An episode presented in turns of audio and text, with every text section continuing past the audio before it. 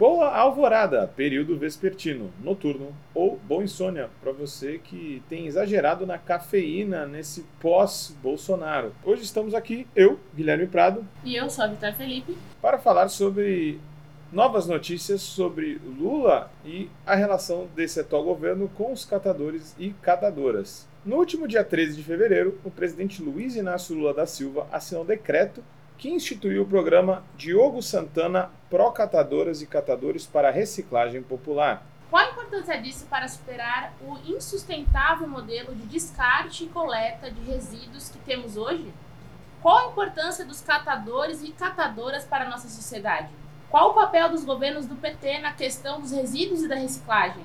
É o que tentaremos hoje responder no Vozes Livres. O lixo deixado dos restos que o mundo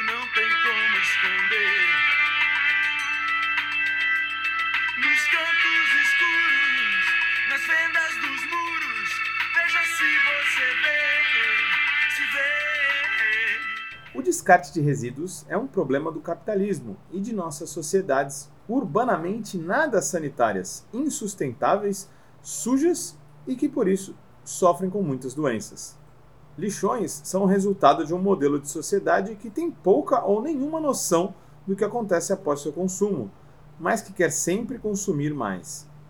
Sendo o capitalismo um sistema que, em síntese, tira sempre mais do que devolve, seja pela mais-valia contra o trabalhador, seja pelo extrativismo desenfreado contra a natureza, é um sistema também de exaustão de tudo que é vivo. E lixões seguem exatamente nessa lógica. Por exemplo, o descarte daquilo que consumimos, muitas vezes coisas que vieram da Terra não voltam à Terra. E grande parte disso vai para a atmosfera. Para ser mais exato, segundo o levantamento do Departamento de Economia do Sindicato Nacional das Empresas de Limpeza Urbana, CELURB, 6 milhões de toneladas de gases do efeito estufa são liberados por lixões. Isso equivale aos gases gerados por 3 milhões de carros movidos a gasolina anualmente. O economista Jonas Okawara, responsável pela pesquisa, afirmou, aspas, Os resultados expressivos revelam um descaso em relação a uma questão que, muitas vezes, é invisível, que é a destinação inadequada de resíduos, mas que, apesar de ser aparentemente invisível, impacta de uma maneira profunda na sociedade, principalmente em termos ambientais. Ei, você que está ouvindo esse podcast, por que não está compostando ao mesmo tempo, hein?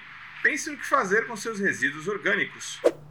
Mas, voltando ao assunto, esse problema obviamente não é novo. Ele é um dos pontos principais para um mundo mais ecológico e um dos objetivos do desenvolvimento sustentável das Nações Unidas.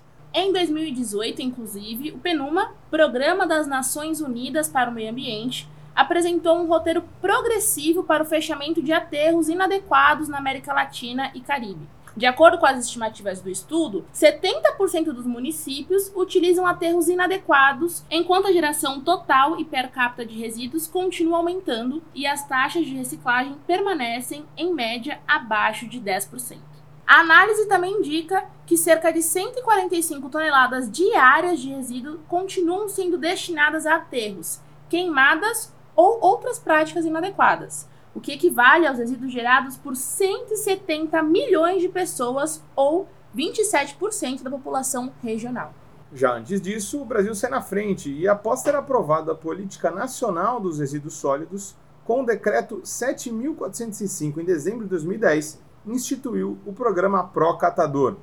Essa iniciativa tinha como um dos pontos principais acabar com os aterros e muito mais, como o próprio site do governo federal diz. Abre aspas. O programa Procatador da Secretaria-Geral da Presidência da República tem a finalidade de integrar e articular as ações do governo federal voltadas ao apoio e ao fomento à organização produtiva dos catadores de materiais reutilizáveis e recicláveis, a melhoria das condições de trabalho, a ampliação das oportunidades de inclusão social e econômicas e a expansão da coleta seletiva de resíduos sólidos da reutilização e da reciclagem por meio da atuação desse segmento. O programa prevê ações nas áreas de capacitação, formação, assessoria técnica, incubação de cooperativas e empreendimentos sociais solidários, pesquisas e estudos sobre o ciclo da vida dos produtos e a responsabilidade compartilhada, aquisição de equipamentos, máquinas e veículos, implantação e adaptação de infraestrutura física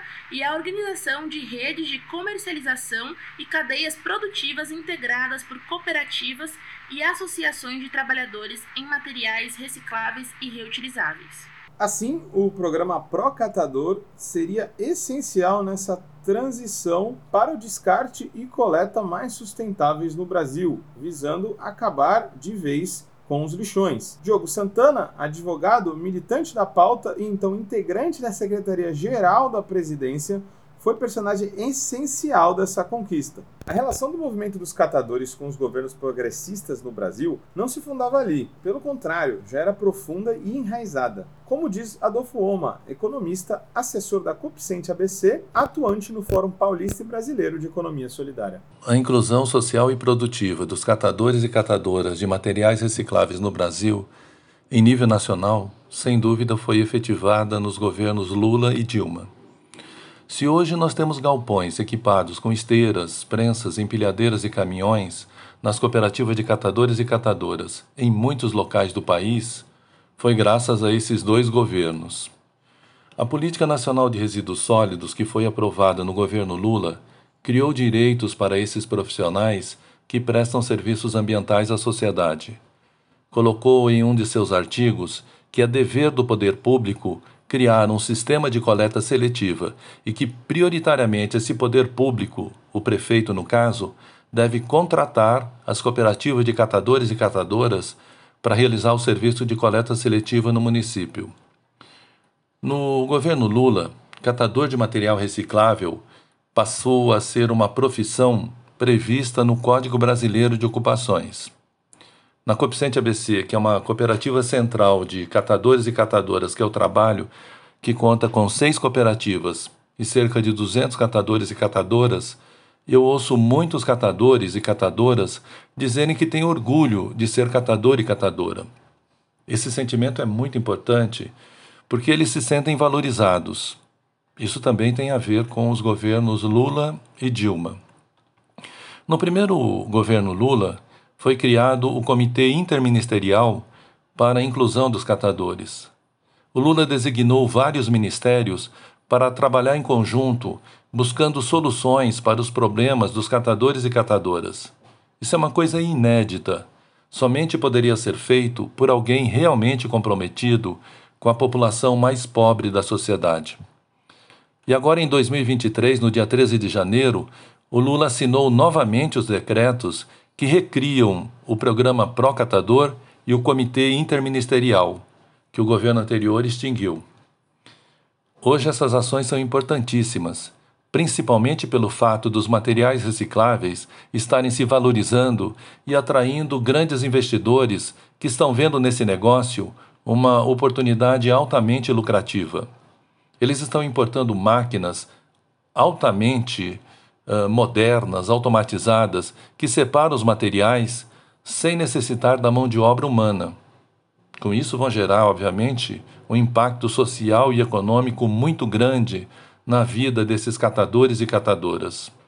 Historicamente, os catadores e catadoras de materiais recicláveis, na grande maioria, são pessoas excluídas do processo produtivo e social, que encontraram na catação seu sustento e de suas famílias. Faço aqui um grande alerta que nós podemos estar hoje à beira de uma nova exclusão social e econômica. E aí? O que nós vamos fazer? Lamentavelmente, Diogo Santana viria a falecer. Sofreu uma descarga elétrica em dezembro de 2020 e nos deixou aos 41 anos de idade. O que era triste fica tenebroso pois o governo Bolsonaro, mostrando o lado antiecológico do neofascismo, extirpou o programa Pró-Catadoras e Catadores. Eram tempos tenebrosos a serem superados.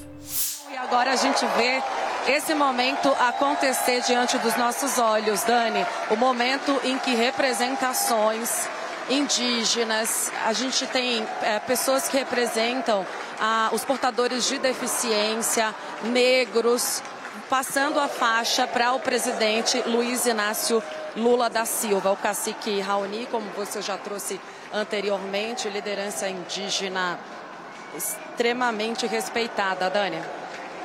Gente, Luiz Inácio Lula da Silva recebe a faixa de uma militante negra das causas feministas. Essa mulher negra era uma militante do movimento de catadores. Aline Souza era uma das representações dos oprimidos que entregaram a faixa a Lula no seu terceiro mandato. A ausência covarde de Bolsonaro seria substituída pela presença de um indígena, LGBTs, mulheres, pessoas com deficiência, catadores e outras figuras esquecidas de nossa frágil democracia. 44 dias depois, o compromisso de Lula se reverberava para muito além da posse.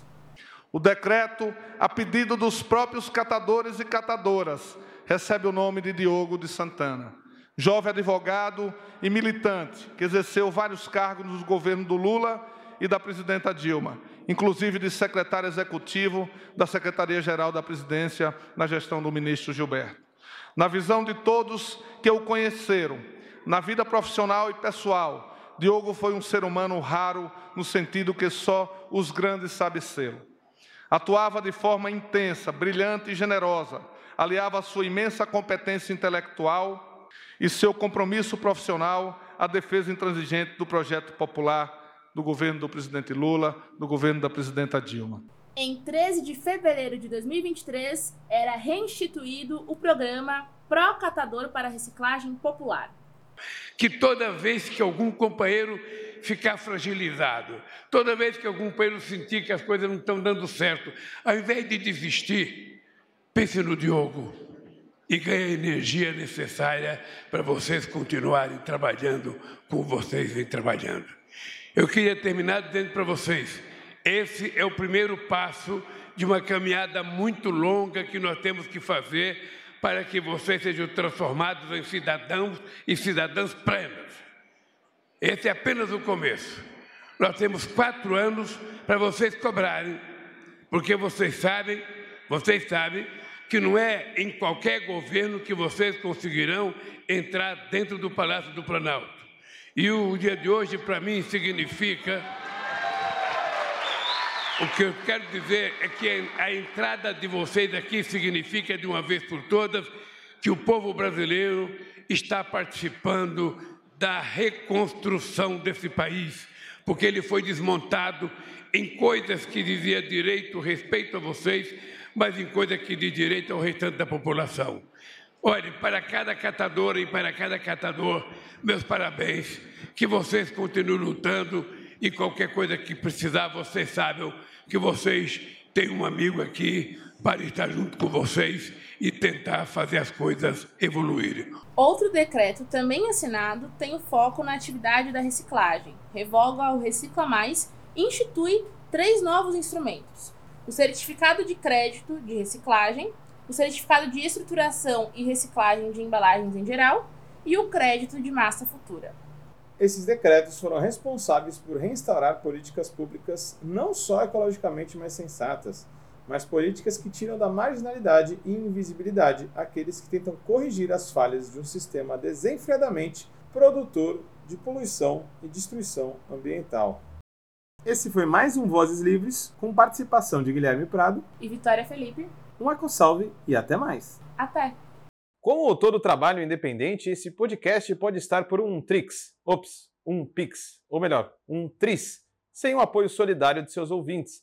Portanto, se você já se divertiu conosco, se enriqueceu, se informou, ou se fomos apenas um passatempo para você, nos ajude para que continuemos existindo. Sem financiamento, sem independência. Portanto, ajude o Vozes Livres se tiver consciência.